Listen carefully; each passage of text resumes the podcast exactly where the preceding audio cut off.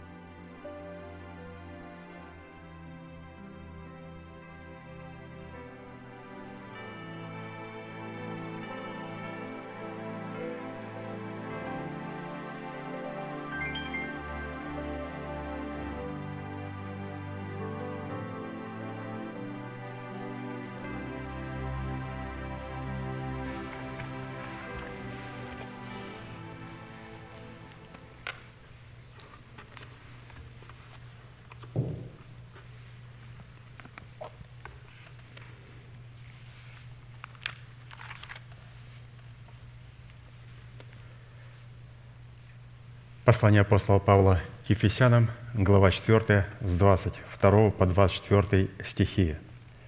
«Отложить прежний образ жизни ветхого человека, истлевающего в обольстительных похотях, а обновиться духом ума вашего и облечься в нового человека, созданного по Богу в праведности и святости истины.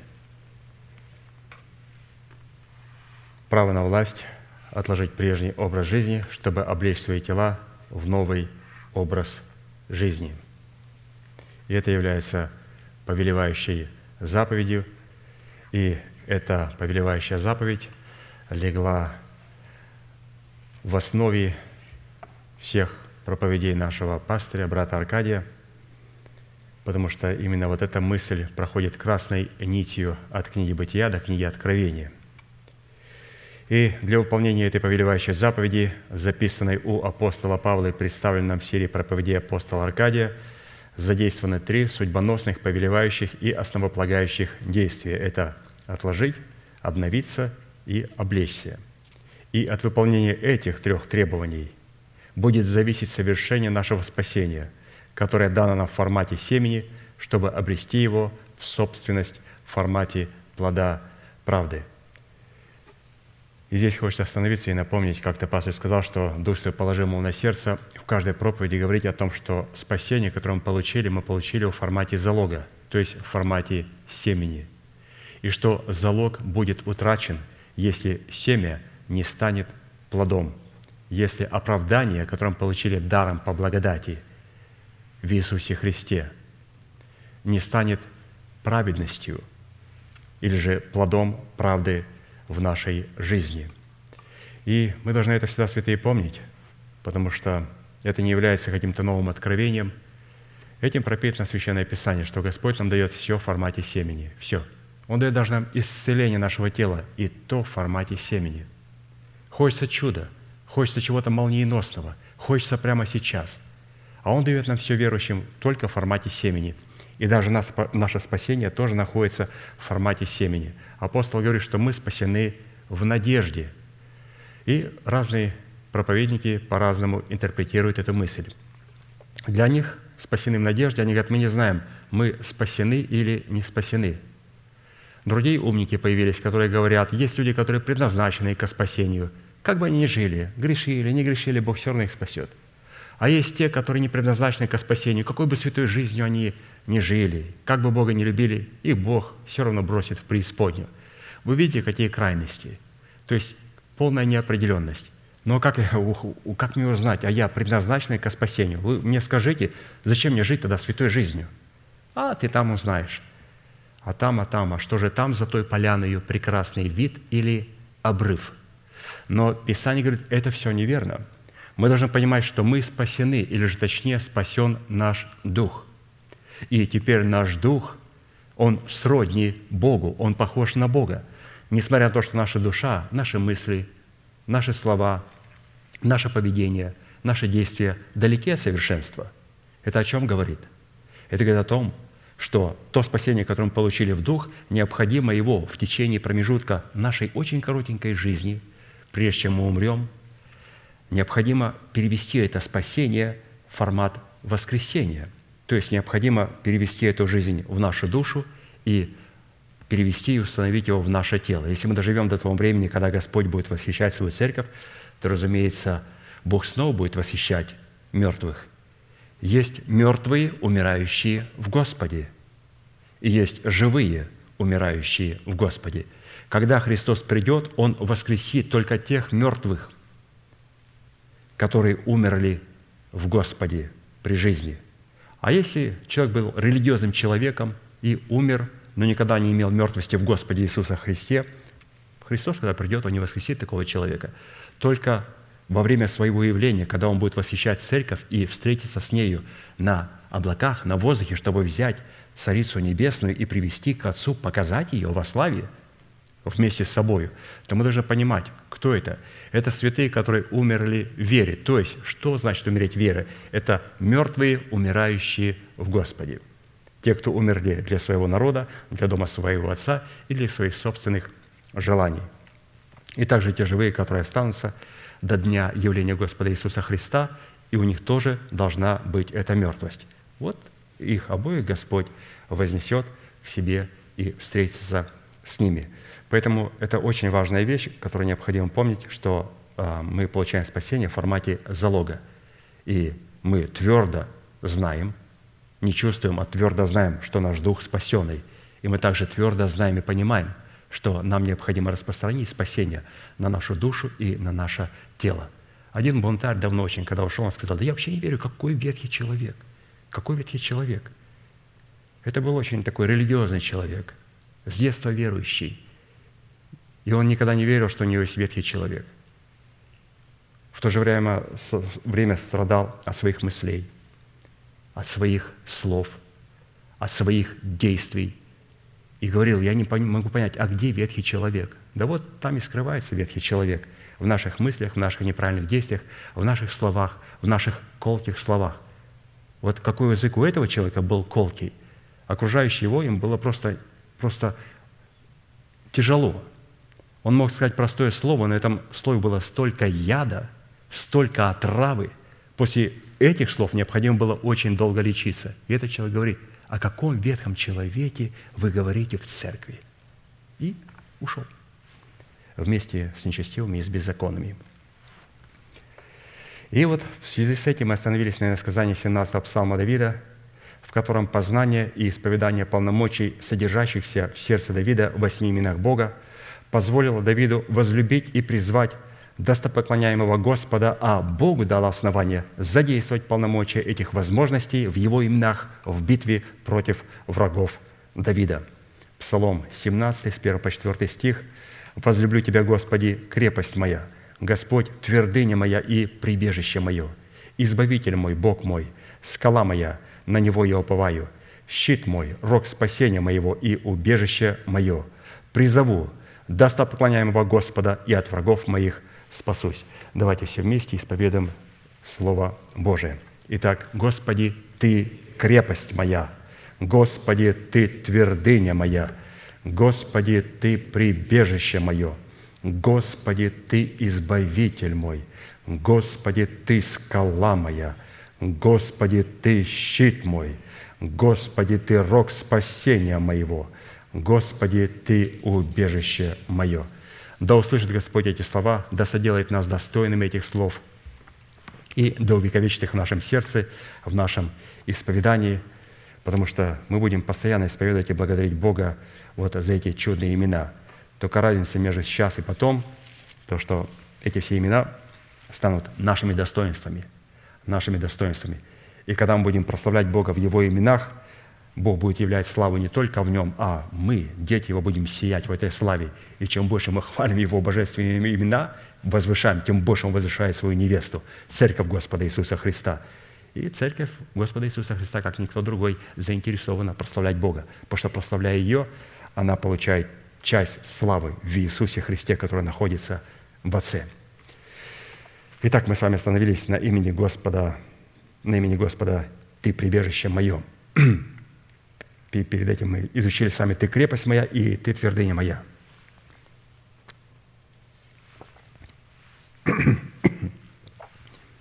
Итак, после того, когда мы, возвеличив Слово Божие в своем сердце, облечемся в полномочия имени Бога крепость, и, взвесив себя на весах правды, очистим себя от всякой скверной плоти и духа, возможностями, содержащимися в уделе имени Бога твердыня, только тогда мы получим право во Христе Иисусе на удел, содержащийся в имени прибежища, чтобы приступать к Богу.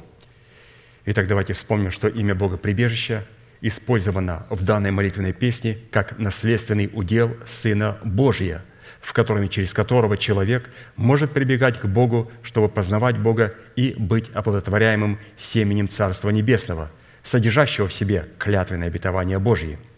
На иврите имя Бога прибежище определяется в Писании как обитель Бога, жилище Бога, святилище Бога, неприступный свет, в котором пребывает Бог, место, на котором человек познает Бога, возможность оплодотворяться семенем Царства Небесного, атмосфера успеха Бога и радости Бога – надежда на Бога и упование на Бога. Практически прибежище Бога – это конкретное место, на котором пребывает Бог, в пределах которого мы можем познавать Бога и оплодотворяться семенем Царства Небесного. И располагается это место в трех уникальных измерениях. На высоте небес, с этим трудно поспорить, в святилище, а это очень трудно найти на земле, в святилище, которое обуславливается телом Христовым в лице избранного Богом остатка, и в сердце человека – смиренного и сокрушенного духом и трепещущего перед благовествуемым Словом Бога, в устах человека, которого Он облел полномочиями своего отцовства, и в устах помощников этого человека. То есть вот такого человека, трепещущего перед Словом Божьим, вот так вот, ну это, это слово вообще дефицит. Вообще сегодня у нас у христиан слово дефицит, трепет, трепет, смирение, сокрушенность. Уже и баптисты на собрании начинают бедрами вилять. Вы представляете, как харизматия проглатывает, поглощает все религии.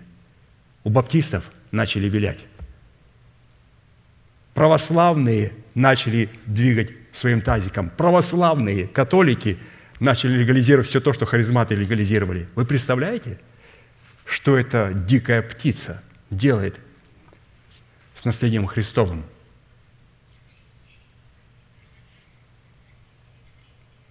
А посему глагол «прибегать к Богу, как к своему прибежищу» содержит в себе возможности, дающие человеку способность быть оплодотворяемым семенем обетования, относящегося к преддверию нашей надежды, в плоде которого, в плоде которого Бог получит основание вступить в битву за наши тела, чтобы разрушить державу смерти в нашем теле и с шумом навечно не извергнуть из нашего тела ветхого человека, оружием, упованием и твердыней которого является держава смерти – то есть, каким образом это Господь делает, мы сами читали неоднократно. Бог будет делать это в плоде, который будет воспроизведен в нашем духе. То есть необходимо каждому из нас родить Мафусала. И родить Мафусала – это как раз и есть то свидетельство, которое Енох получил прежде, нежели был восхищен. И это свидетельство мы сегодня имеем как двойное свидетельство. То есть оно есть в Слове Божьем – и оно инспирировано Духом Святым и подтвержденное Духом Святым в нашем сердце. Это обетование двойное. Не потому, что я видел сон, и моя жена видела сон, что я или она будем восхищены. Не потому, что кто-то мне сказал, да потому что мы имеем Слово Божие и Дух Святой. Слово Божие, помазанное Духом Святым, которое в моем сердце говорит. И я исповедую эту информацию как веру своего сердца. В том, что в моем сердце есть мафусал, прогоняющий смерть. Вот именно в плоде вот этого обетования Господь сможет прогнать а, эту смерть. И теперь спросите, вот в любую церковь придите, где поют «Скоро, очень скоро мы увидим Господа, soon and very soon». Скажите, можно вас спросить вопрос? Скажите, пожалуйста, о свидетельстве Еноха. Полная тишина, полная тишина – никто не скажет, что свидетельство Еноха заключается в том, что он родил Мафусала, прогоняющего смерть, что держава смерти должна быть шумом низвергнута из нашего тела перед не когда Господь будет восхищать церковь, а до явления. Потому что церковь должна иметь не только весон, а весон должен быть чистый и обязательно светлый. Светлый. Он должен сиять жизнью и воскресением – на иврите фраза «прибегать к Богу» означает как глагол подходить к жертвеннику, приступать к познанию Бога, входить в святилище Бога, приближаться к Богу, прибегать к помощи Бога, находить себя в прибежище Бога, быть оплодотворяемым семенем Царства Небесного и взращивать плод Богу. Это значит, человек прибегает к Богу. А посему всякий раз, когда Бог посредством Святого Духа – позволяет человеку прибегать или приступать к нему, то в результате такой близости мы всегда будем иметь соответствующий плод в той сфере, в которой мы прибегаем. При этом, как и в предыдущих именах Бога, следует отметить, что присутствие прибежища Бога в одной из сфер нашей жизни никоим образом не может являться автоматической гарантией для присутствия данного имени в другой сфере, так как, исходя из констатации Писания, для присутствия прибежища Бога Каждая отдельная сфера нашей жизни должна быть приведена в должное состояние, в котором бы сила Бога могла воспроизводить в этой сфере плод прибежища в предмете нашего спасения. Таким образом, именно мы в каждой отдельной сфере нашего бытия ответственны за созидание такой атмосферы, которая могла бы давать Богу основания быть нашим прибежищем. И такой атмосферой, которая призвана дать Богу основание быть нашим прибежищем, является добрая почва нашего сердца, которая способна принимать в себя семя Слова Божьего и произвращать плод, соответствующий роду принятого семени. Доброе сердце – это сердце, которое принимает Слово Божие и может взрастить и принести плод Богу. Это говорит о том, что необходимо нам любить людей, которые насаждают, и также любить и ценить, и слушать тех людей, которые поливают Слово Божие в одном духе с насаждающим. Потому что принять Слово Божие можно, но если мы не будем поливать его, то, что делают, например, лидеры ячеек на наших домашних служениях, то есть мы ценим, это благословенные люди, они очень нужны для нашей церкви, для любой церкви – чтобы они могли поливать Слово Божие. Также ну, во время собрания, когда не ведет а, его наш апостол, то, разумеется, все мы, кто здесь находимся, проповедуем, то мы тоже поливаем. То есть я не насаждаю Слово Божие. А другие проповедники и проповедницы, которые здесь проповедуют, они тоже не насаждают. Есть человек, которого Бог облекает отцовством Бога, он насаждает, но мы только поливаем. И поэтому, если мы пренебрежем кем-то из них, пренебрежем, то наше семя, оно погибнет. Вот так Господь сделал, чтобы почтить субботу. Почтить субботу. И для этой цели нам, как в изучении предыдущих имен Бога, призванных являться уделом нашего спасения, необходимо будет рассмотреть ряд таких вопросов. Первое. Какими характеристиками и критериями определяется наш наследственный удел в имени Бога прибежище? Второе. Какое назначение в реализации нашего спасения призван выполнять наш наследственный удел в имени Бога прибежище. Третье. Какую цену необходимо заплатить, чтобы дать Богу возможность быть нашим прибежищем. И четвертое. По каким результатам следует определять, что Бог действительно является нашим прибежищем в реализации нашего призвания. В определенном формате мы уже рассмотрели суть первых двух вопросов, а поэтому обратимся к рассматриванию вопроса третьего. Прочитаем его еще раз. Он звучит следующим образом – какую цену необходимо заплатить, чтобы сердце наше стало прибежищем для Бога, что дало бы Богу юридическое основание быть нашим прибежищем. И первая цена, составляющая за право прибегать к Богу, состоит в принесении Богу плода правды в имени Сына Мадер Шелал Хаш Бас. И нам пастор показал, что невозможно принести плод правды в лице сына Исаии, пророка – Мадер Хашбас до тех пор, пока мы не родим, или же он не родил первого сына Шияр Ясуф, который является плодом оправдания. Плод правды может быть только тогда, когда мы принесем плод оправдания. И как определить, есть ли у нас плод?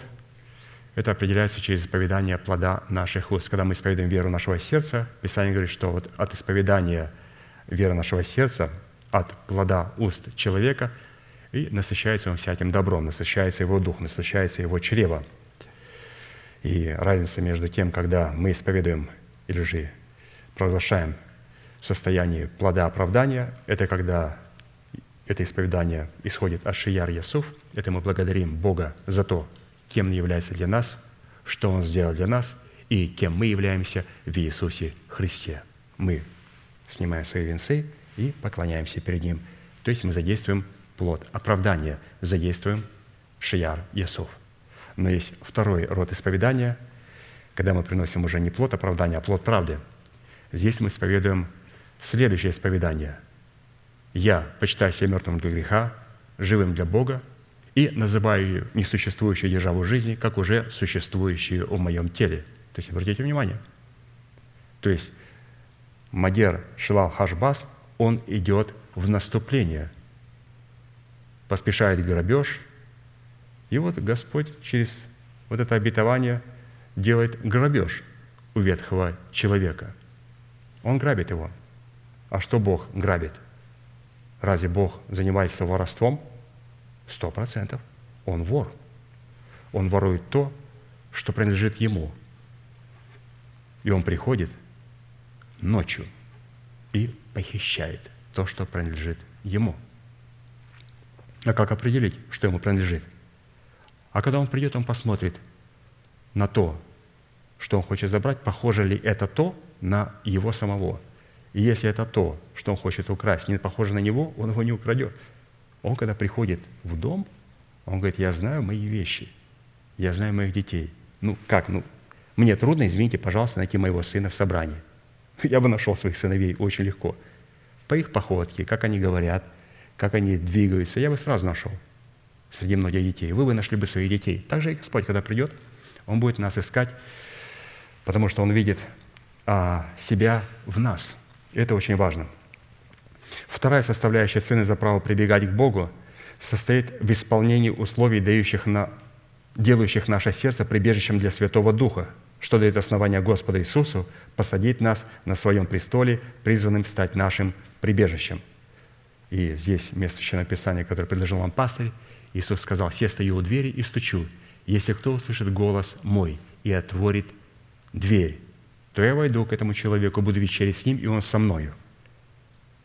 Ну, после того, когда Господь, ты вошел ко мне, я впустил тебя, как господина, не гостя, а Господа и господина, что потом?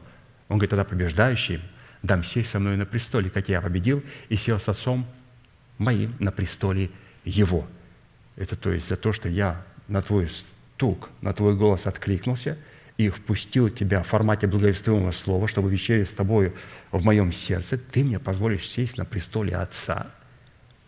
У меня даже моего престола не будет, он говорит, у тебя не будет. Почему? Потому что я победил и сел на престоле Отца моего. Престол Даниил, Владимир, Мария один, и на нем сидит Отец. И попасть на этот престол может только через Сына Иисуса Христа. Поэтому мы слышим стук, мы открываем свое сердце, он входит, и это позволяет нам потом войти в небеса и вот получить право на этот престол в Иисусе Христе, который находится в Отце. Третья составляющая цены за право прибегать к Богу является отказ употребления, от употребления алкогольных напитков. То есть здесь уже все остальные последующие аспекты будут касаться только а, священников и первосвященников, то есть людей, которые прибегают в присутствие Бога которые заходили в физическую скинию, в физический храм, и какая-то погрешность обрекала их на смерть. И вот это действие обрекло людей на смерть. Не потому, что они взяли чуждый огонь. Они взяли чуждый огонь, потому что они были пьяны. На пьяную голову взяли чуждый огонь и вошли перед Господа. И поэтому Господь сказал Аарону и его сыновьям, оставшимся, через Моисея, чтобы они не пили вина и крепких напитков – когда ходят в скинию собрания, чтобы им не умереть. И потом сказал, для вас это вечное постановление. И однажды беседуя с одним человеком покойным, Господь сказал, мы не имеем права пить. И он увиливал и так, ну, пастор, и так, и так, и так. И он сказал ему, ты веришь? Вот ты думаешь, что ты царь и священник, а он был служитель. И для него, ну, вот эти погоны, ну, очень ценил этим положением. Все, конечно же, я священник, конечно же, я священник, я священнодействую перед Господом. Он говорит, так вот, священники не имели права. А мы священники 24 часа в сутки, 7 дней в неделю, 365 дней в году. Священники. Ты понимаешь, ты не имеешь права как священник употреблять. Он говорит, вот ты меня поймала. Вот почему пастырь должен ловить вот людей. Он не должен ловить. Поэтому мы сами себя ловим а, в послушание заповедям Господним, чтобы нас потом пастор не как-то вот не отлавливал. Четвертая составляющая цены за право прибегать к Богу состоит в наличии покрывала на своей голове. То есть мы здесь говорили о том, что всякий раз, когда мы имеем покрывало на голове, это позволяет нам жить под кровом Всевышнего и покоиться под сенью Всемогущего. И говорит Господу, «Ты прибежище мое и защита моя, Бог мой, на которого я уповаю». И это только через покрытую голову. Покрывал на своей голове, то есть признание божественной власти в Церкви Божьей, оно позволяет нам находиться в Иисусе Христе под Его покровом. Пятая составляющая цены за право прибегать к Богу состоит в омовении своего тела водою. И здесь мы говорили о том, что необходимо, прежде чем омывать свое тело водою, необходимо создать медное море, которое было как в Скине, так и в храме Соломоновом – Медное море, из которого умывались а, священники. И для этого нам необходимо, чтобы у нас был художник, медник Хирам из Тира. Есть Хирам, царь Тирский, а есть очень похожий на него Хирам из Тира, но он медник, он художник. Он очень похож вот на того царя. Один художник, другой царь. Дух Святой царь. А наш, а, будем этот медник, он похож на Дух Святой. Почему? Потому что он полностью исходит из тех откровений, которые предлагает ему Дух Святой. Он работает с медью. И мы должны были устроить у себя Медное море, чтобы потом наполнить его 2000 батов воды. То есть это Слово Божие и Дух Святой, посредством которых мы могли бы омывать свое тело. И это был медный жертвенник. И вот беседуя с пастором совсем недавно, он говорит, обратите внимание, что это был все-таки медный жертвенник. Если ты пройдешь немножко дальше, то там, где присутствовал сам Бог и где лежали, скрижали э, э, законы Божии, то есть в ковчеге, то там все, все есть золото. Он говорит, поэтому должен понимать, что несмотря на то, что наша совесть очищена от мертвых дел, и мы туда внесли свой закон, оно все равно будет иметь в себе состояние меди. Мы иногда неправильно интерпретируем Слово Божие. Мы иногда свои добрые дела, которые для Бога являются злыми делами, выдаем как за божественные дела, добрые дела. Он говорит, поэтому это медь. Мы должны понимать, что все-таки а, сверх нашей совести, да, она очищена – да, туда внесено Слово Божие учение, но все-таки у нас есть право интерпретировать его так, как мы хотим, подфутболить немножко Словом Божьим, как мне выгодно. Поэтому он сказал, что заметьте, что медное море, из которого мы умываемся, оно все-таки медное. А там, где лежат заповеди Божьи, скрижали завета, там все в золоте. Это неповрежденная истина. Поэтому есть нечто больше, чем того слова, которое есть в нашем сердце, есть неповрежденная истина, и желательно, чтобы эта неповрежденная истина находилась у нас и там. Хорошо, шестая составляющая цены за право прибегать к Богу состоит в способности издавать звук через наличие золотых позвонков, помещенных по подолу нашей верхней ризы между яблоками из нити голубого, яхонтового и пурпурового и червленого цвета. Давайте прочитаем, где это было у первосвященника. То есть это то, с чем надо было прибегать к Богу и входить в присутствие Бога. Господь должен был слышать звук золотых позвонков. Исход 28, 33, 35. По подолу верхней ризы сделай яблоки из нити голубого, яхонтового, пурпурового и червленого цвета вокруг по подолу ее. Позвонки золотые между ними кругом, золотой позвонок и яблоко, золотой позвонок и яблоко – она будет на Аароне в служении, дабы слышен был от него звук, когда он будет входить во святилище пред лицо Господне, и когда будет выходить, чтобы ему не умереть.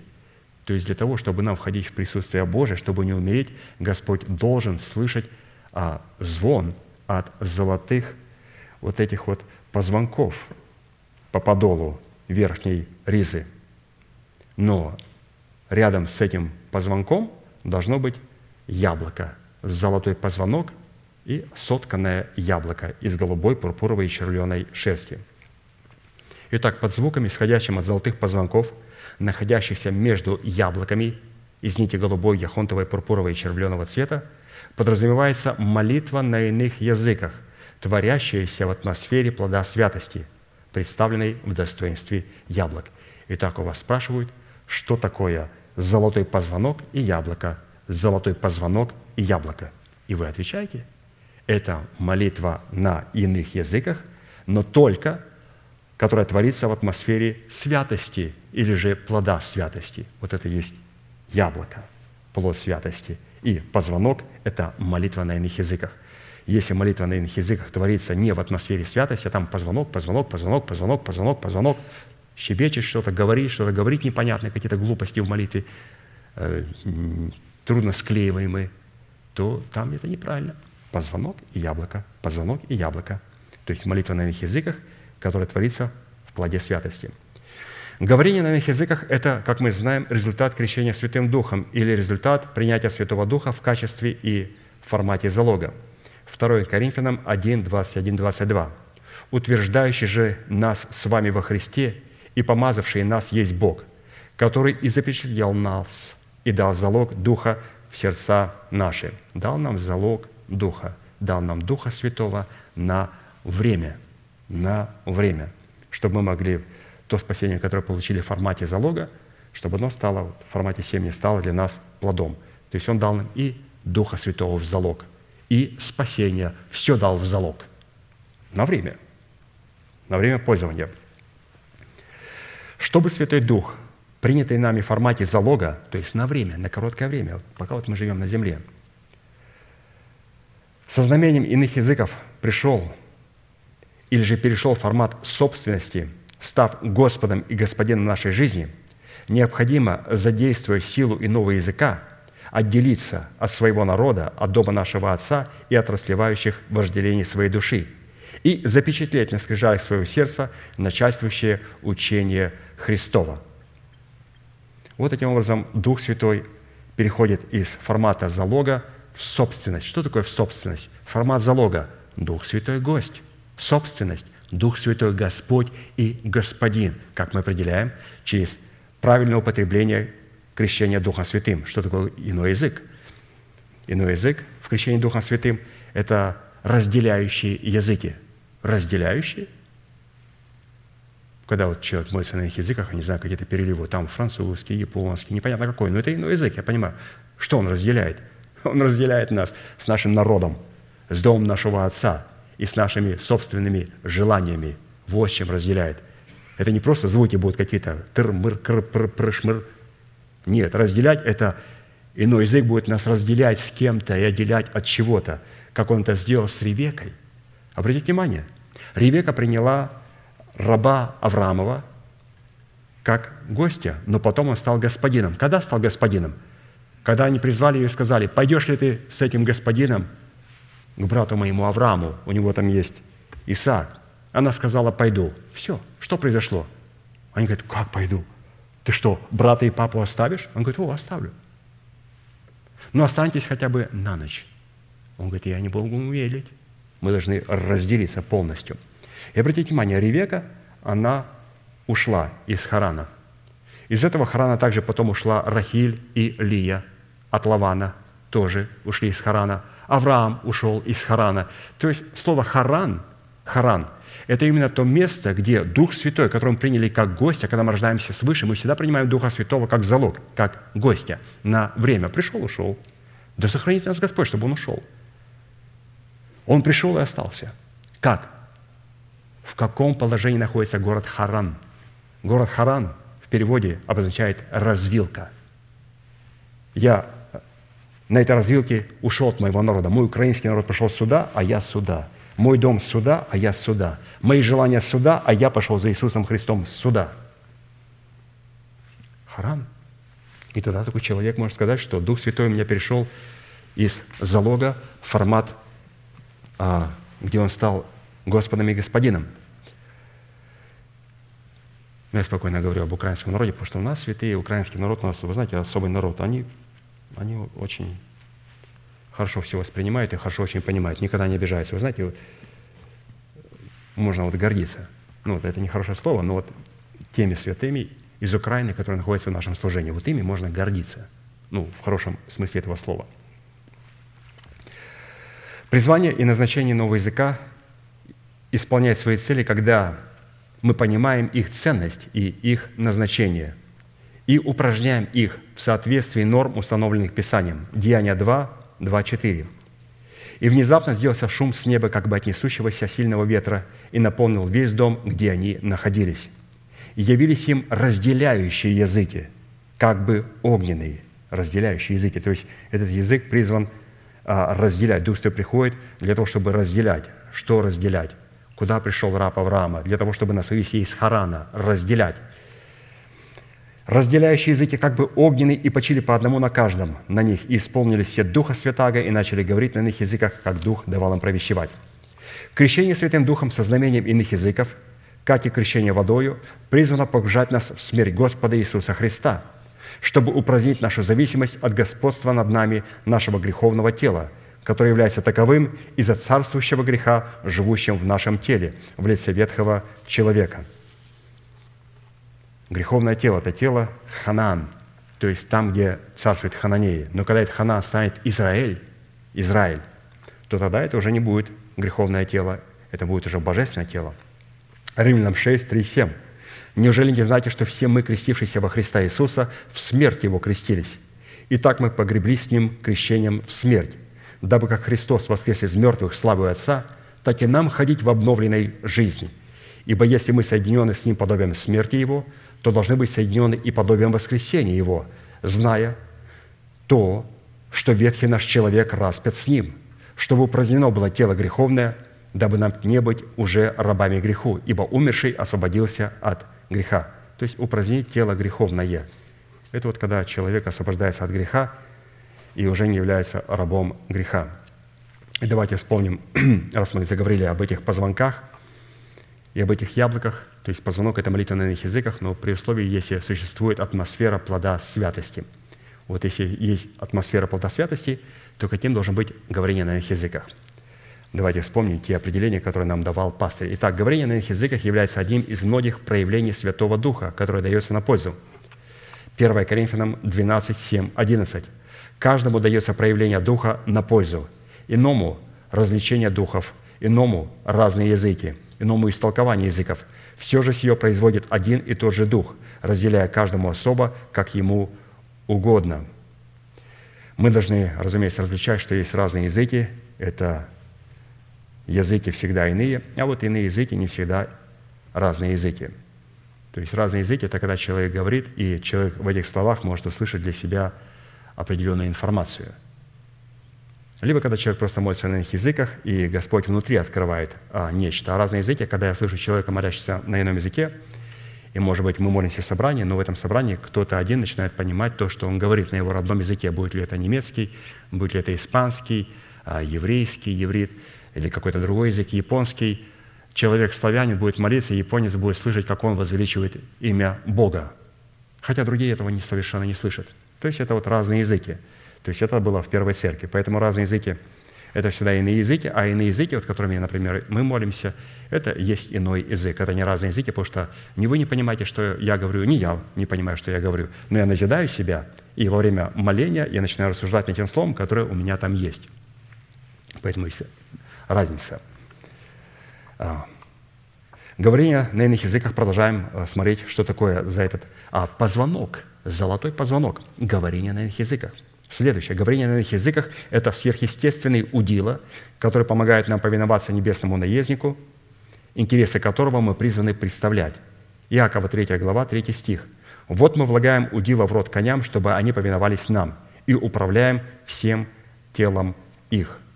И иной язык – это как раз одна из форм удила, когда мы вкладываем удила в рот коня. И невозможно оседлать коня, невозможно оседлать свои эмоции – без вот таких вот удил. То есть это иной язык, и также это кроткие уста, но здесь на помощь нам идут иной язык. То есть это те удила, когда Господь направляет наши уста туда, куда Он хочет. То есть удила не только для того, чтобы тормозить а, коня, а удила, вот как здесь нам показано, это для того, чтобы они повиновались и управлять их телом. Кротость она обуздывает, она тормозит моего коня, он становится на дыбы, задыхается, удила затыкают ему переграждает ему дыхание. А иной язык – это тоже удила, но только он не останавливает меня, а он направляет меня через эти удила, через иной язык. Далее, говорение на иных языках – это сверхъестественный руль в руках кормчего, представляющего господство в нашем духе, который направляет нашу веру туда, куда желает Он, а не мы. Иакова 3 глава, 4 стих. «Вот и корабли, как невелики они, и как не сильными ветрами носятся, небольшим рулем направляются куда? Куда хочет кормчий. Вот, пожалуйста, а, здесь перед нами были представлены удила, а теперь небольшой руль, когда через иной язык Господь хочет нас направлять туда, куда Он хочет. Далее, говорение на иных языках призвано принести покой утружденному и обремененному. Исайя 28, 11, 12. «Зато лепечущими устами на чужом языке будут говорить к этому народу. Им говорили, вот покой, дайте покой утружденному, и вот успокоение». Но они не хотели слушать. Ну вот, пожалуйста, чужой язык, иной язык, лепечущие уста, он дает нам покой и дает покой кому? Утружденному. Поэтому, когда человек устает, и иногда мы говорим такое, даже трудно рот открывать. Тут, ну, я понимаю, трудно рот открывать, трудно там слова эти соединять. Он устал, был тяжелый день, либо очень большой стресс на человеке, очень сильное давление – извне, а может быть внутри. Вот это необходимо вспомнить. Подождите, я же говорю на иных языках. Я же говорю, а что для этого требуется? Просто открыть уста. Просто открыть уста и молиться. Ну, все очень легко. Просто немного энергии потратить, и начинаем молиться, начинаем молиться и набирать силы. И Дух Святой через эту молитву начинает в эту молитву вкладывать а, ту информацию, которая нужна мне, и представляет ее перед Отцом. Поэтому, святые, когда не хочется открывать, э, нету ни настроения, все подавленном состоянии, нету силы физической даже этого делать. Давайте будем помнить, у нас есть иной язык. Далее, говорение на иных языках – это закон и устав – установленный Богом для того, чтобы ежедневно освобождать нас от закона греха и смерти и от рабства своим желаниям и своим собственным прихотям. Псалом 84, 7. «Трубите в новомесячье трубою». Ну, трубить трубой – это, разумеется, издавать такие протяжные звуки. Это вот такое молитва. Это молитва на иных языках. В определенное время, в день праздника нашего, ибо это закон для Израиля, устав от Бога Яковлева – он установил это во свидетельство для Иосифа, когда он вышел из земли египетской, где услышал звук языка, которого не знал. «Я снял с рамен его тяжести, и руки его освободились от корзин». То есть Господь нас освобождает от этой тяжести, от корзин, то есть от закона греха и смерти и от рабства своим собственным желаниям. Далее, говорение на иных языках – это сверхъестественная способность возвеличивать Бога, не рычать на Бога, как это делают харизматы – один человек, когда посмотрел, какие слова говорят харизматы, лидеры, под рэп, под американский вот этот самый э, черный рэп, когда черные люди у нас здесь беснуются под эту музыку, то на африканском языке, один сказал, они проклинают наследие Божие и хулят Бога под рэп. Рычат и им сказали, Сафьи говорит, вы знаете, что вот сейчас ваш проповедник? Он вас всех проклял. И он проклял Бога под эту музыку рэп. Говорение на иных языках – это назидание самого себя. Это возвеличивать Бога, а не рычать на Бога. Деяние 10, 4, 44, 46. Когда Петр еще продолжал эту речь, Дух Святой сошел на всех, слышавших Слово. И верующие из обрезанных, пришедшие с Петром, изумились, что дар Святого Духа излился и на язычников, ибо слышали их говорящими языками и величающих Бога. Они изумились, они не пришли в шок от рычания на Бога. Когда они рычат на Бога, кричат под барабаны и под эти все... Ну, барабаны это хорошо, если правильно ими... Э, вот видите, как у нас барабаны? Вот это стекло очень дорогое, вот такой толщины. У харизматов нету этого стекла. Почему?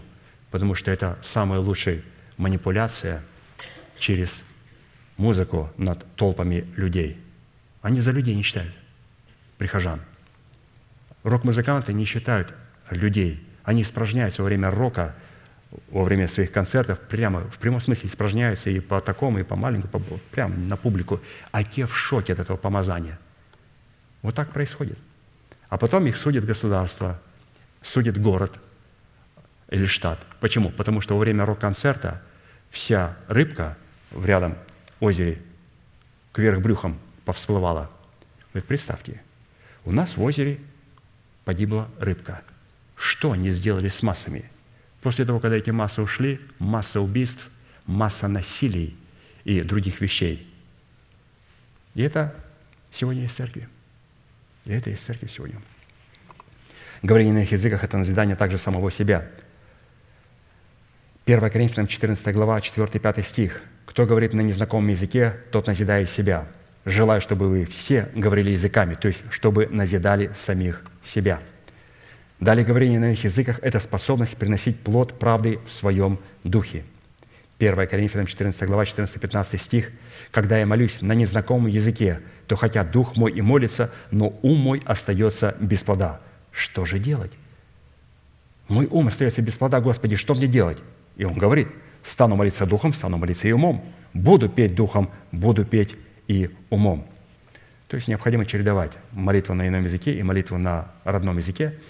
Обязательно, потому что если когда молимся на ином языке очень долго, 5, 10, 15, 20 минут, наши мысли начинают улетать а, в сторону. Поэтому необходимо молиться духом и умом. Молиться духом и умом, для того, чтобы наши мысли постоянно находились в скинии, постоянно находились в храме.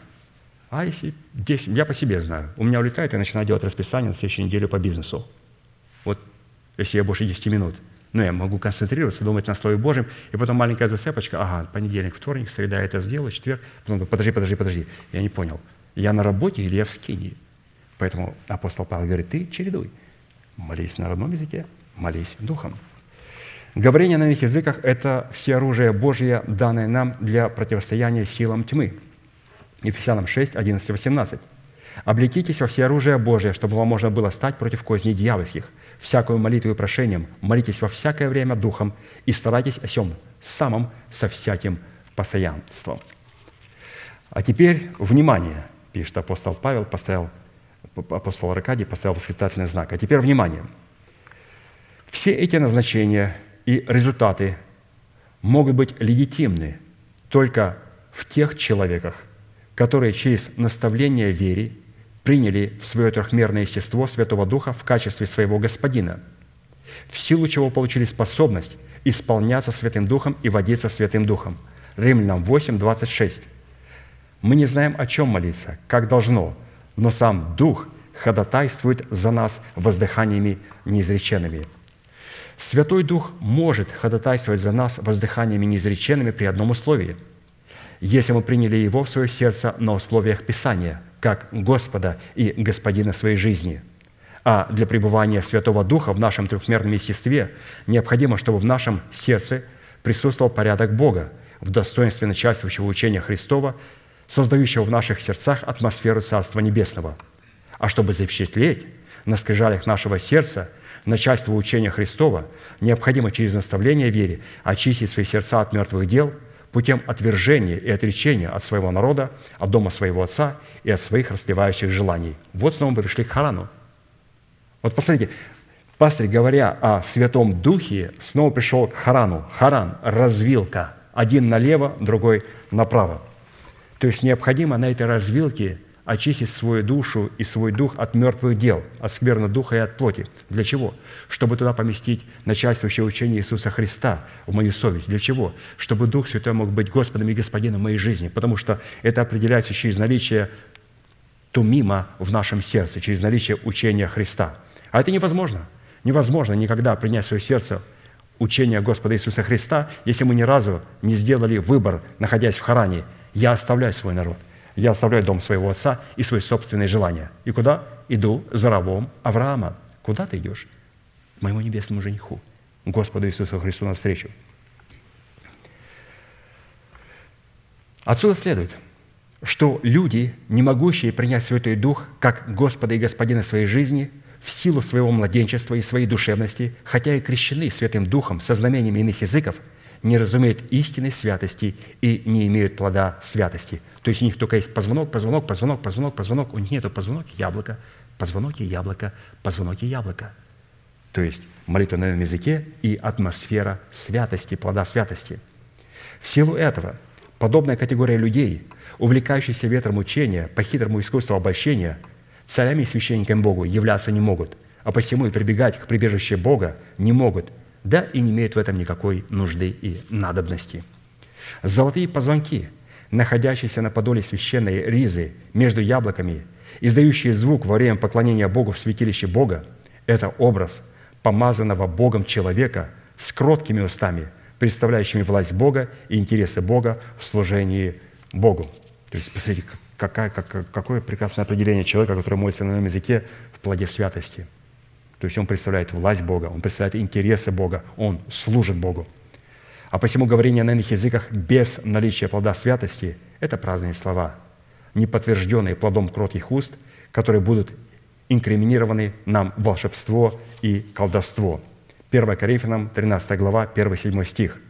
«Если я говорю языками человеческими и ангельскими, то есть на ином языке, а любви не имею, то я медь звенящая и кимвал звучащий».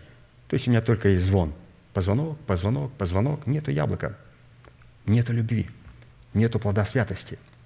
Если имею дар пророчества и знаю все тайны, имею всякое познание и всю веру, так что могу и горы переставлять, а не имею любви, то я ничто.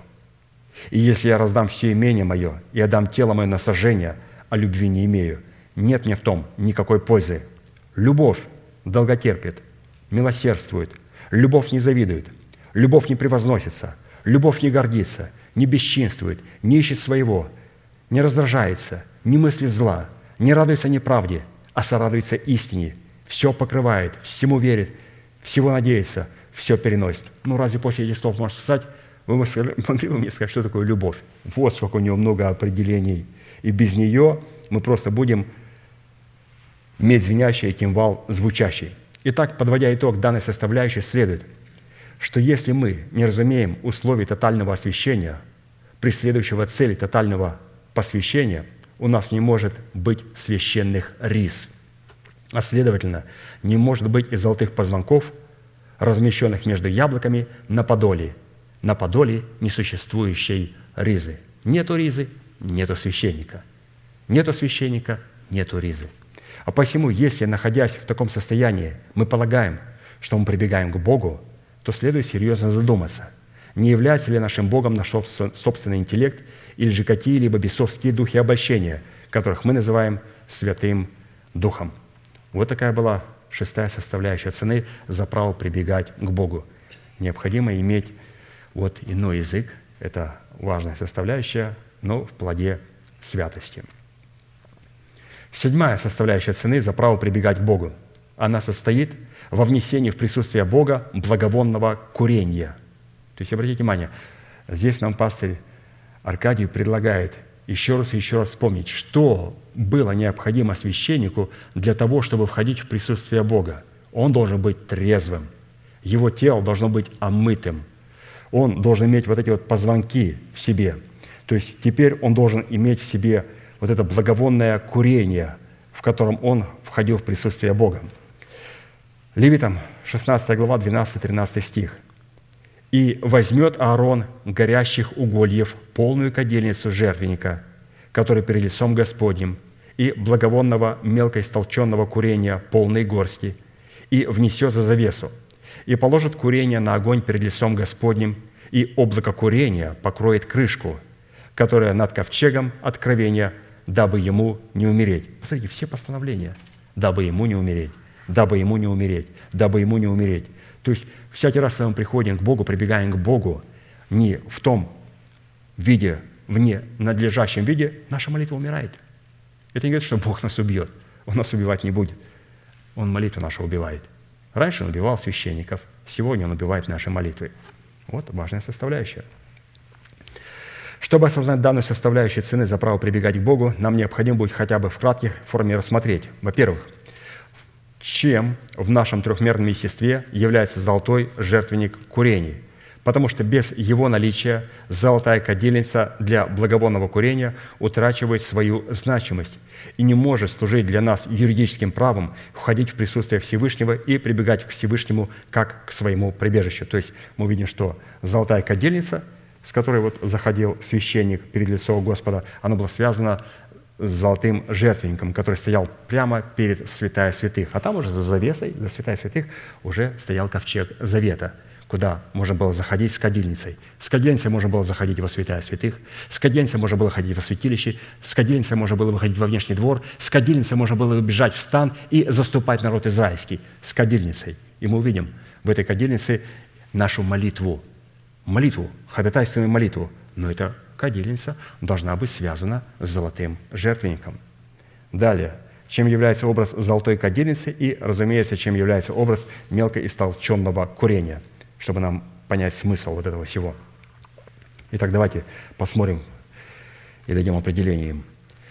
Исход 30 глава с 1 по 10 стих – и сделай жертвенник для приношения курений из дерева сетим. Сделай его. Длина ему локоть и ширина ему локоть. Он должен быть четыреугольный, и вышина ему два локтя. Из него должны выходить роди его. Обложи его чистым золотом, верх его и бока его кругом. И роди его. И сделай к нему золотой венец вокруг. Под венцом его, на двух углах его, сделай два кольца из золота. Сделай их с двух сторон его – и будут они влагалищем для шестов, чтобы носить его на них. Шесты сделай из дерева сетим и обложи их золотом. И поставь его перед завесою, которая перед ковчегом откровения, против крышки, которая на ковчеге откровения, где я буду открываться тебе. На нем Аарон будет курить благовонным курением каждое утро, когда он приготавливает лампады, будет курить им. То есть курить – это возлагать это курение, раствор на, этот, на горящие угли, горящие угли. То есть это не был открытый огонь, это были раскаленные угли. Открытый огонь был на внешнем дворе, на жертвеннике сожжения. Там надо было сжигать, там надо было сжигать жертвы. А в Скинии там были раскаленные угли, и их суть для того, чтобы на них тлел вот это благовонное курение – Итак, на вот этом жертвеннике Арон будет курить благовонным курением каждое утро, когда он приготавливает лампады, будет курить им, и когда он зажигает лампады вечером, он будет курить им, то есть бросать курительный состав, и на этих углях он будет курить. Также в лампады, в, в кадильницу тоже вкладывали курение, и с этим курением священник мог ходить. В скинии также выбегать в стан, когда Господь повелевал ему. Далее написано, это всегдашнее курение перед Господом в роды вашей – и будет совершать Аарон очищение над рогами его однажды в год. Кровью очистительной жертвы за грех он будет очищать его однажды в год в роды ваши. Это святыня великая у Господа. Итак, давайте посмотрим вначале на золотой жертвенник курения, который находился в храме, либо в скине Моисеевой. Дерево, это, из которого он был сделан, это было дерево сетим. Дерево сетим – это египетская акация – глядичия. А, вот мы сейчас посмотрим, что, какие качества должны быть у нас. Мы сейчас почитаем об этой акации. Пастор Аркадий очень интересно описывает здесь. То есть это те качества, которыми мы должны с вами обладать. Исходя из того, что из дерева сетим был сделан жертвенник курения, следует, что дерево сетим представляет в трехмерной сущности человека образ оправдания, которое он получил в принятии своего спасения в момент своего рождения от семени слова истины – и потом это оправдание, это дерево сетим, акация глядичья необходимо было обложить уже золотом. Это уже плод правды. Но в данном случае дерево сетим – это оправдание, которое потом облагается золотом, плодом правды. Акация глядичья является довольно-таки крупным деревом,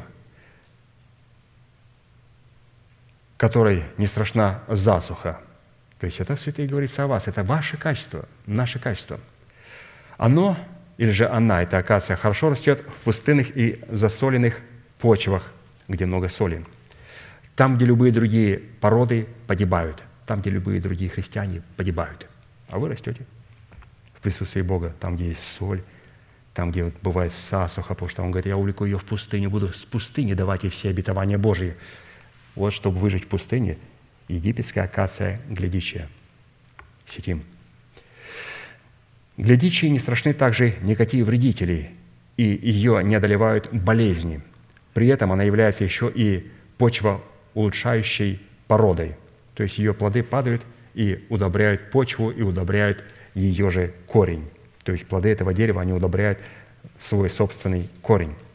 То есть, когда мы приносим плод, плод исповедания наших уст, мы практически удобряем а, себя постоянно, вот это дерево сетим, вот это утверждаем правильность перед Богом смотрим на корень, смотрим на то, что Господь для нас сделал. И не забываем, не смотрим на плоды, не увлекаемся плодами. Плоды должны упасть. Плоды, о, я такое сделал достижение перед Господом, таких вершин достиг, слава Господу, посмотрите на меня, какой я хороший. Вот эти плоды – это перегной. Необходимо, чтобы они попадали все на корневую систему и перегнили все. И чтобы сказать, снять венец и сказать, Господи, достоин Ты принять славу и честь, ибо Ты был заклан из нас, и кровью Иисуса искупил нас Богу и мы будем царствовать с тобою на земле. О чем это говорит? Что у них есть акация глядичия. То есть они смотрят на корень, и если у них какой-то есть плод, они моментально превращают его в удобрение, чтобы удобрить корень, поблагодарить Христа, что Он сделал для них. То есть почва улучшающая порода, египетская акация. Дерево растет преимущественно в высоту, а ствол так и остается стройным, покрытым, покрытием, покрытым корой серого бурого оттенка. Деревья сверху донизу покрыты множеством острых шипов. Вот, пожалуйста, каким должен быть христианин. И не только ветки, но и стволы. На них никогда не вьют птицы свои гнезда, потому что очень колючие. То есть вот эти все мысли, подозрения, лукавые. Если человек правильно принял оправдание даром, он никогда не будет принимать а, лукавые подозрения, он никогда не будет обижаться. Как определить? У нас есть египетская глядичья, акация, дерево сетим. Мы обижаемся? Обижаемся. Есть у нас лукавые подозрению. Да, про меня вот прошел брат, не так посмотрел, не поздоровался со мной, помощник пастыря. То у нас должна быть египетская акация. Древесина глядичья достаточно прочная, при этом на ней просматривается очень красивый узор. Поэтому из нее часто делают мебель и другие вещи для домашнего обихода. И, конечно же, Господь для своего обихода употребил эту прекрасную вещь. То есть Он ее, из нее сделал золотой жертвенник курения, обложил потом его золотом. Теперь давайте посмотрим на размеры его. Длина и ширина жертвенника курений соответствовала одному локтю.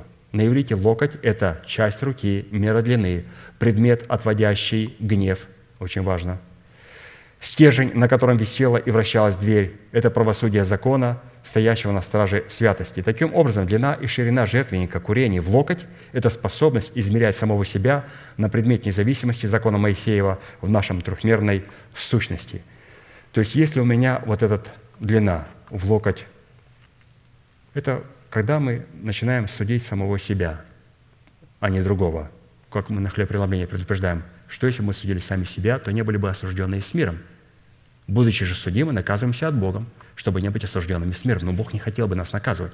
Он нас наказывает, потому что Он нас любит. Почему? Потому что мы не хотим наказывать себя. Поэтому Он наказывает нас. Но я не хочу, чтобы Господь меня наказывал. Я сам себя накажу. Я узнаю, что я сделал, скажу, покаюсь перед всеми, скажу, святые, простите меня, я сделал неправильно, это было мертвое дело, простите меня, я наказываю себя. Тебя обличили, тебя что-то? Нет. Дух Святой показал в своем слове, что это было мертвое дело, я что-то сделал, я каюсь, обидел брата, сестру, каюсь. Поэтому необходимо вот этот локоть а, длины и ширины, это когда мы начинаем судить самого себя и проверять себя на независимость от закона Моисеева, то есть когда мы себя судим по Писанию. Теперь четыре рога, выходящие из конструкции жертвенника курений, это образ силы начальствующего учения Христова, действующего в нашем трехмерном сущности, в четырех базовых учениях, каждая из которых содержала в себе тройственность. В Писании символ рога являлась сверхъестественная сила Святого Духа, о которой сказано, «Вы примите силу, когда сойдет на вас Дух Святой, и будете мне свидетелями в Иерусалиме и во всей Иудее и Самарии, и даже до края земли». То есть наш жертвенник должен обладать в себе четыре рога. Там присутствует четыре, то есть начальствующее учение Христово, и также вы примете силу, когда сойдет на вас Дух Святой. Для чего нужна эта сила? Псалом 74, 10, 11. «А я буду возвещать вечно – буду воспевать Бога Иаковлева, все роги нечестивых сломлю, и вознесутся роди праведника». Когда роди праведника вознесутся? Когда появится на золотом жертвеннике четыре рога? Вот когда Господь начнет а, все роди нечестивых в моем естестве, в лице ветхого человека, ломать. Вот тогда появится и роди праведника, появится роди у моего золотого жертвенника. Два шеста из дерева сетим – на которых необходимо было носить жертвенник курений, это образ нашей зависимости от Тумима в достоинстве начальствующего истины Христовой и Урима в достоинстве Святого Духа, открывающего истину в нашем сердце. То есть, каким образом Господь переносит а, золотой жертвенник курений? Только через Дух Святой и Слово Божие. Золото, которым был обложен жертвенник курений, роде его и шесты его, на которых носили его священники, сыны Аароновы. Это образ оправдания, перешедшего в нашем трехмерной сущности в достоинство благодати, воцарившейся через праведность веры, действующей любовью Христовой.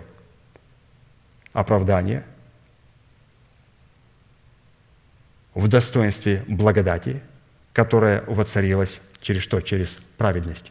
То есть благодать, которую мы получили даром по благодати, то есть благодать Божия даром, ее необходимо воцарить. И она может воцариться только через праведность, то есть через плод правды. Плод оправдания мы получили оправдание, а плод правды – это то оправдание, которое мы получили даром по благодати. Эта благодать, она воцаряется. Римлянам 5:21 «Дабы как грех царствовал к смерти, так и благодать воцарилась через что? Благодать воцарилась через праведность к жизни вечной. Благодать не воцаряется через оправдание. Благодать воцаряется через праведность, через плод правды к жизни вечной Иисусом Христом, Господом нашим. Золотой венец, который возлагался на жертвенник курений и составлял с ним единое целое, это образ, в котором в нашем трехмерном сущности устанавливается престол Давида, с позиции которого мы призваны царствовать над своим призванием. То есть Он ставит свой престол, когда очищает нашу совесть от мертвых дел, Он ставит свой престол, когда мы обновляем свое мышление в нашей душе, и Он ставит свой престол, когда мы начинаем обладать кроткими устами, то есть в нашем теле. Вот три престола Он ставит. То есть золотой венец мы здесь встречаем.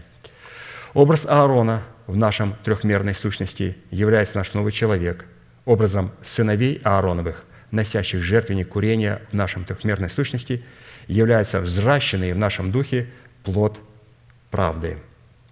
Плод правды. То есть Бог рассматривает наш дух, наш новый человек, нашего нового человека Аароном, и тот плод, который мы приносим, сыновьями Аарона – Четыре золотые кольца, чтобы влагать в них два шеста из дерева сетим, обложенные золотом, чтобы носить жертвенник курений. Это образ уставов Господних, на основании которых мы призваны водиться Святым Духом в границах заповедей Господних. То есть четыре золотые кольца, в которые вкладывались два шеста. То есть он был четвероугольный, четыре кольца, и когда вкладывали шесты в эти четыре кольца, тогда могли уже брать священники и носить этот жертвенник – то есть это уставы Господни, заповеди Божьи. Золотые кольца, золотая кадильница, теперь давайте посмотрим. Вот это было то, что касалось у нас а, золотого жертвенника. Теперь золотая кадильница. Один раз в год в день очищения выносилась на внешний двор первосвященником для наполнения горящих углей жертвенника. И затем вместе с кровью козла, принесенного во всесожжение, вносилась во святое святых – где на горящие уголья высыпалось благовонное, мелкоистолченное курение, и облако покрывало крышку золотого ковчега. В то время как золотой жертвенник курений, на котором возжигалось каждодневное курение утром и вечером, всегда и неизменно оставался на своем месте перед входом в святая святых. То есть золотой жертвенник никуда не перемещался, только тогда, когда вся скиния перемещалась. Так, когда скиния стояла, золотой жертвенник стоял, а вот кадильница могла перемещаться вместе с первосвященником. Прежде чем задействовать золотую кадильницу для курения в святая святых, необходимо было окропить золотой жертвенник курения кровью козла, принесенного для очищения жертвенника, затем воскурить на нем благовонное курение. Золотой жертвенник курения представлял внутреннее состояние воина молитвы, в то время как золотая кадильница выражала его состояние в исповедании его уст – вот, пожалуйста, если вас спросят, что такое жертвенник курения золотой, который находился перед святая святых, перед завесой, и чем является золотая кадильница, то золотой жертвенник – это внутреннее состояние, состояние воина молитвы, а уже кадильница – это наше исповедание, когда мы начинаем исповедовать Слово Божие. И они друг другом связаны, потому что и золотая кадильница для курения благовонных курений создана, и также золотой жертвенник тоже – а, для этого создан. Поэтому Господь исходит, когда мы молимся и исповедуем Слово Божие, чтобы у нас обязательно в это время а, был задействован золотой жертвенник курений, чтобы он не погас. Потому что иногда он погасает, а люди продолжают молиться на их языках, продолжают молиться. А Богу очень важно, чтобы этот жертвенник золотой горел. А этот жертвенник будет гореть, если будет на внешнем дворе гореть медный жертвенник, там открытый огонь. И оттуда брали углы, угли, и ложили их в жертвенник курения, для того, чтобы потом бросать на него курение. И с этого жертвенника брали в кадильницу. То есть, представляете, все, все, все связано. И поэтому иногда эти огни гаснут, а человек продолжает еще бегать со своей кадильницей, что-то молиться, евангелизировать, кого-то спасать, а он уже давно потух для Бога. Фимиам, который необходимо было воскурять на жертвеннике курения и в золотой кадильнице, что о нем написано? Исход 30, 34, 38. И сказал Господь Моисею, возьми себе благовонных веществ, стакти, ониха, халвана душистого и чистого ливана, то есть четыре составляющие возьми. Всего половину и сделай из них искусством составляющего масти курительный состав, стертый, чистый, святый, и истолки его мелко, и полагай его перед ковчегом откровения в скинии собрания, где я буду открываться тебе. Это будет святыня великая для вас. Курение, сделанного по всему составу, не делайте себе – святыню, да будет оно у тебя для Господа. Кто сделает подобного, чтобы курить им, истребиться из народа своего». Апостол Павел, давая определение Фимиаму, тройственной сущности человека, сказал, «Ибо мы не повреждаем Слово Божие, как многие, но проповедуем искренно, как от Бога, перед Богом во Христе Иисусе». То есть не повреждать Слово Божие – это как раз тот, кто является благоуханием Христом. Кто является благоуханием Христом? Тот, кто не повреждает Слово Божие. А вот эти четыре компонента – это как раз и есть учение о крещении, о возложении рук, о воскресении мертвым и о суде вечном. И вот Писание говорит, чтобы никто не делал подобного всему. То есть учение нельзя самому себе сделать. У Господа есть рецепты, как делать это благовонное курение. Поэтому, святые, мы благодарим Бога, что у нас это есть благовонное курение, что у нас также есть горящие угли – горящие уголья, взятые с медного жертвенника всесожжений, позволяющие благовонному фиемаму, как в золотом жертвеннике курений, так и в золотой кадильнице, обратиться в благовонное облако курений – это образ Святого Духа, пребывающего в храме нашего тела, статусе Господа и Господина нашей жизни. Итак, что такое горящие угли? Это Дух Святой в нас, ну как Господь и Господин нашей жизни. То есть без Него мы не сможем вознести никакой молитвы. Оно не будет благоуханием перед Богом – для того, чтобы он стал благоуханием, он должен быть Господом и Господином нашей жизни. А он будет Господом и Господином, когда у нас помимо кадильницы есть во святилище золотой жертвенник курений и на внешнем дворе а, жертвенник медный, всесожжения, где приносили жертвы. И если они все три эти субстанции горят, то Дух Святой таким образом проявляет себя в человеке, и таким образом человек может быть водим Духом Святым – Образом благовонного курения в нашем трехмерном естестве, которое могло бы являться прибежищем для Бога, чтобы дать Богу основание сделать самого себя нашим прибежищем, это наша способность не повреждать Слово Божье, как многие, но проповедовать это Слово искренно, как от Бога перед Богом во Христе Иисусе. Благовонное курение – это молитвы святых, исполненные огнем Святого Духа, исходящего из их сердца и восходящее к Богу – от золотого жертвенника курений, представляющего их внутренние молитвы, мотивы, которые обнаруживают себя в исповедании жезла их уст, в курении золотой кадильницы, обнаруживающей себя в их чистых устах. То есть благовонное курение где? Оно себя находит на золотом жертвеннике и на золотой кадильнице. То есть в исповедании наших чистых уст – Назначение золотой кадильницы – быть посредником между разумной сферой нашего нового человека с разумной сферой нашей души, обновленной духом нашего ума. Золотая кадильница – это как симбиоз нашей интуиции, выражающей себя в молитве веры, творимой чистыми устами. То есть золотая кадильница – это когда наша разумная сфера обновлена духом нашего ума. То есть через это Господь может определить наличие золотой кадильницы. В то время как золотой жертвенник курения представляет мотивы нашего сердца, исповедуемые чистыми устами, которые в союзе с курением золотой кадильницы дают нам юридическое право приступать к Богу, чтобы исполнить волю Божью в нашем призвании, которое состоит в установлении нашего тела искуплением Христовым, чтобы мы могли стать носителями небесного тела. То есть вот что нам было предложено нашим пастырям, и необходимо было увидеть эту золотую кадильницу и золотой жертвенник, через который Господь может и позволит нам прибегать к Нему и оплодотворяться обетованием Божьим. То есть необходимо исповедовать Слово Божие, но, разумеется, для этого необходимо иметь атмосферу, атмосферу Духа Святого. Хорошо, святые, давайте сейчас Псалом 90 исповедуем, и потом будем молиться – Пожалуйста, продолжайте вместе со мной. Псалом 90.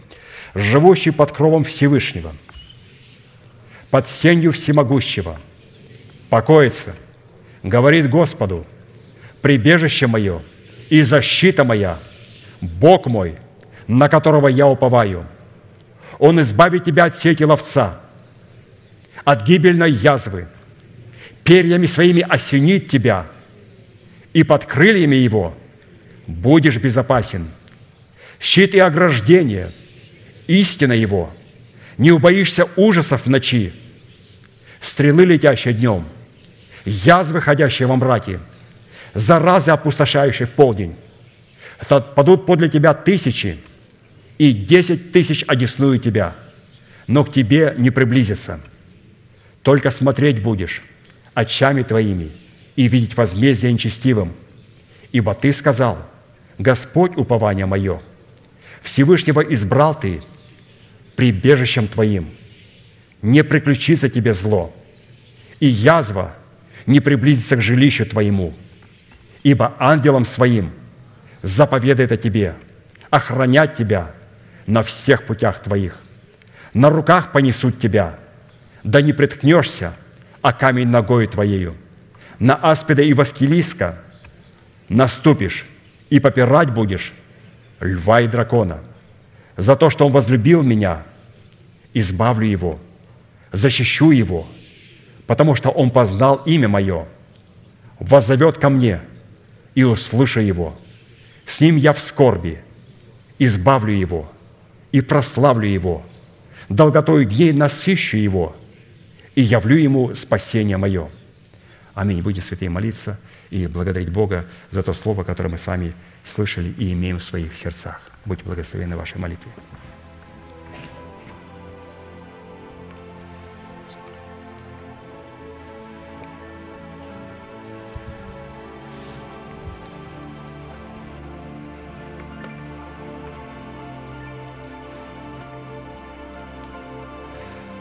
Дорогой Небесный Отец, во имя Иисуса Христа, мы благодарим Тебя за право прибегать к Тебе на том месте, на котором Ты получил и поставил память имени Твоего святого. Мы благодарим Тебя, Господь, что мы сегодня можем ходить в Твое божественное присутствие для того, чтобы быть оплодотворенные Твоим Словом, тем откровением, той истину, Господь, которую мы сегодня слышали. И позволь нам сегодня принять это Слово, позволь нам взрастить это Слово. Слово, которое было когда-то насажденное Твоим посланником – Позволь нам сегодня, Господь, через пребывание в этом Слове и рассуждение над этим Словом, исповедание этого Слова, взрастить его, чтобы Ты мог получить право в плоде того обетования, которое было принято в наше сердце, прогнать смерть из нашего естества. Благодарим Тебя, Господь, за это великое свидетельство, которое мы сегодня имеем в нашем духе. Благодарим Тебя за это обетование, прогоняющее смерть. И мы поклоняемся перед Тобой и славим Тебя – за Твою смерть и за Твое воскресение. Благодарим Тебя за оправдание даром, которое мы получили даром по благодати и искуплению в Иисусе Христе. Благодарим Тебя, что Ты спас наш дух. За то, что Ты сегодня продолжаешь спасать нашу душу, Господь, когда мы обновляем нашу душу духом своего ума. Мы сегодня пребываем в этом Слове, Господь. Мы сегодня вникаем в это Слово. Мы обновляем свое мышление для того, чтобы Ты, Господь, дал нам право облечься в нового, нашего нового человека, созданного по Богу в праведности и святости – истиной. Мы благодарим Тебя, Господь, за эти чудные и великие полномочия, за эти чудные обетования. Мы сегодня, Господь, входим в Твое божественное присутствие, омывая свое тело водой чистую, потому что мы, Господь, сделали решение неуклонно держаться исповедания упования нашего. Мы будем, Господь, постоянно омываться в этом Слове. И омываясь в этом Слове, Господь, мы будем твердо держаться исповедания нашего упования, упования, Господь, на Твое Слово – упование, Господь, на Твою истину. И благодарим Тебя, Господь, что сегодня Ты позволил нам создать в нашем сердце медное море, которое имеет в себе воду, истину, откровение, посредством которого, Господь, можем омывать себя. Позволь нам, Господь, не повреждать Твои истины. Мы принимаем Твою истину, и позволь нам, Господь, ее сохранить в неповрежденном виде. Ты сказал, чтобы мы не налагали тесно, тесла на, Господь, на камень, но чтобы мы взяли камни, не отесанные, истины, Господь, которые, может быть, для нас кажутся шероховатыми, неудобо вместимыми, но, Господь, мы их принимаем. Мы их принимаем, Господь, и мы из них сегодня составляем жертвенник перед Твоим святым лицом. Мы благодарим Тебя, Господь, за эту великую привилегию, что Ты позволил нам войти через тесные врата и идти этим путем – свободным, Господь, от этой ноши и от этого бремени, которое нас отягощало. Быть свободным, Господь, от всяких страхов, страхов, от всяких депрессий, от всяких подозрений, от всяких обид. И быть свободными в Иисусе Христе. Мы благодарим Тебя, Господь, что мы сегодня имеем покрывал на своей голове – это позволил нам Господь сегодня находиться под кровом Всевышнего и быть под сенью Всемогущего. Ты позволил нам, Господь, покоиться и говорить Господу, что Он является нашим прибежищем и нашей защитой. Господь, на которого, Господь, мы уповаем. Мы уповаем, Господь, на Тебя. Мы уповаем на Тебя, потому что Ты, Господь, наше прибежище. И Ты стал, Господь, таковым, и Ты позволил нам прибегать в Твое божественное присутствие. Мы благодарим Тебя, Господь, за то, что сегодня мы можем находиться в атмосфере Твоей святости. И сегодня эта атмосфера была создана не нами, эта атмосфера была создана Духом Святым, который является горящим огнем в нашем сердце. Мы благодарим Тебя, Господь, что Ты во время рождения свыше зажег этот огонь, и что сегодня этот огонь находится на медном жертвеннике всесожжения, где мы благодарим Христа за то, что Он сделал для нас, где мы благодарим Тебя, Отец, за то, кем мы являемся в Иисусе Христе для Тебя – мы благодарим Тебя, Господь, за этот медный жертвенник. Но мы сегодня силой Святого Духа и по откровению, которое Ты положил на сердце пастырю, смогли продвинуться дальше и предстать перед золотым жертвенником курения, где Ты позволил нам, Господь, стать этим курением, где Ты позволил нам не повреждать истину, а принять эту истину неповрежденной, где Ты позволил нам стать этим благовонным курением – чтобы наша молитва соответствовала, Господь, Твоим словам, соответствовала плоду святости. Мы благодарим Тебя, Господь, за то, что сегодня мы можем ходатайствовать как за свое тело, так же за тело Господа Иисуса Христа, за святых детей Божьих. Ходатайствуя, Господь, о своем теле, мы молим Тебя, Господь, чтобы Ты позволил нам разделить эту великую судьбу с избранным Твоим остатком – которую ты явишь в преддверии твоей надежды. Когда держава смерти в лице ветхого человека будет шумом низвергнута в преисподнее, и на ее месте будет воздвигнута держава жизни и воскресения. И мы принимаем, Господь, это торжество. И мы сегодня ходатайствуем за наши тела. И благодарим Тебя, Господь, за установление наших тел. Мы сегодня, Господь, ходатайствуем Тебя за, за Твое тело. Мы ходатайствуем, Господь, Тебе – и мы молим Тебя, Господь, за всех тех святых, которых сегодня нету, которые нуждаются, Господь, в Твоем божественном исцелении. Твое Слово говорит, «Взойдет солнце правды и исцеления в лучах Его». Ты хотел, чтобы исцеление, которое мы хотим получить и в котором мы нуждаемся, чтобы оно было лучами солнца правды. Поэтому, Господь, мы благословляем святых, благословляем святых, Господь, чтобы они могли продолжать приносить плод правды – чтобы могли утверждать плод оправдания. Потому что в плоде оправдания и в плоде правды, Господь, Ты сокрыл исцеление для наших тел. Да взойдет, Господь, солнце правды и исцеление в лучах Его для наших тел, для тел Твоих святых, для Твоего наследия. Ты можешь, Господь, исцелять во мгновение ока. Ты можешь задействовать сверхъестественные дары Святого Духа. Но, Господь, Ты хочешь взрастить в нас плод, и Ты хочешь показать преимущество в исцелении – ты хочешь показать, Господь, силу Твоих обетований. Ты хочешь, Господь, поднять эти обетования на небосклоне нашего неба, для того, чтобы в лучах этого обетования мы могли получать все необходимое для нашего духа, души и для нашего тела. Мы молим Тебя, Господь, о нашем пастыре, братья Аркадии, который, Господь, сегодня нуждается, Господь, в нашей молитве. И мы молимся о нем. Мы молимся, Господь, за него. Потому что мы, Господь, также нуждаемся в нем – мы благодарим Тебя за то слово, которое мы сегодня могли вспоминать и утверждать на этом служении. Мы молим Тебя, Господь, чтобы Твоя милость благопоспешила в том, чтобы мы могли как можно скорее увидеть друг друга, для того, чтобы мы могли утешиться радостью общую и утешением общим.